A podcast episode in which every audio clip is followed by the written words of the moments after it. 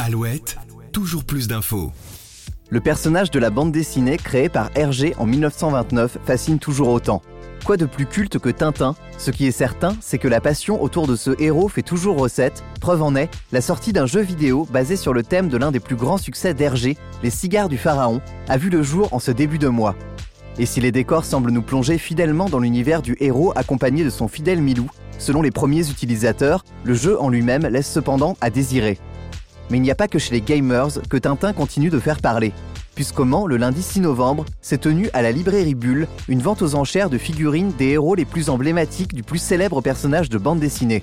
Aujourd'hui, dans votre podcast Toujours plus d'infos, on revient sur les dernières actus autour de l'aventurier de fiction belge le plus attachant de tous les temps.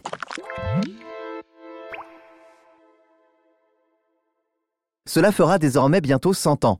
100 ans que Tintin, le personnage sorti de l'imaginaire de son créateur Georges Rémy, dit Hergé, a vu le jour un beau matin de janvier 1929, lui qui, sous ses premiers coups de crayon, dessina le tout premier album de la saga Tintin chez les Soviets.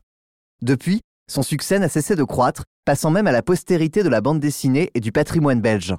Et si son créateur est décédé le 3 mars 1983, son héritage est considérable, géré par la société Tintin Imaginatio, une société belge qui traite tout ce qui peut avoir rapport de près ou de loin avec le fameux héros à la houppette.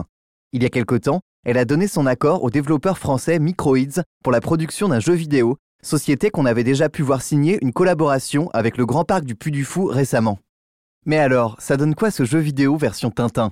Côté réalisation d'abord, les personnages sont, il faut l'avouer, plutôt bien représentés et surtout fidèles aux différents acteurs de la BD. La musique ainsi que l'ambiance vous replongent directement dans une époque emplie de nostalgie, avec des dialogues qui font référence à la forme originale du héros.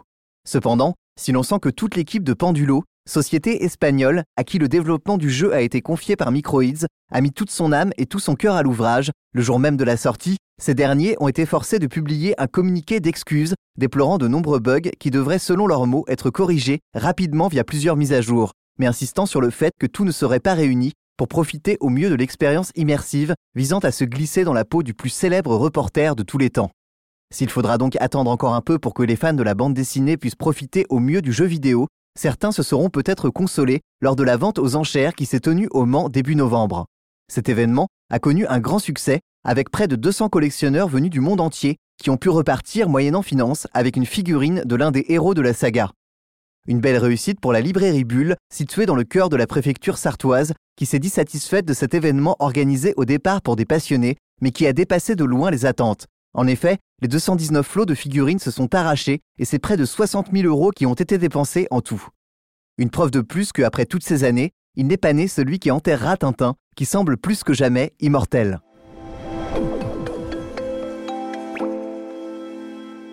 C'était votre sujet du jour sur Tintin, l'un des personnages de fiction qui se porte toujours aussi bien, et ce malgré ses quasi bientôt 100 ans de carrière.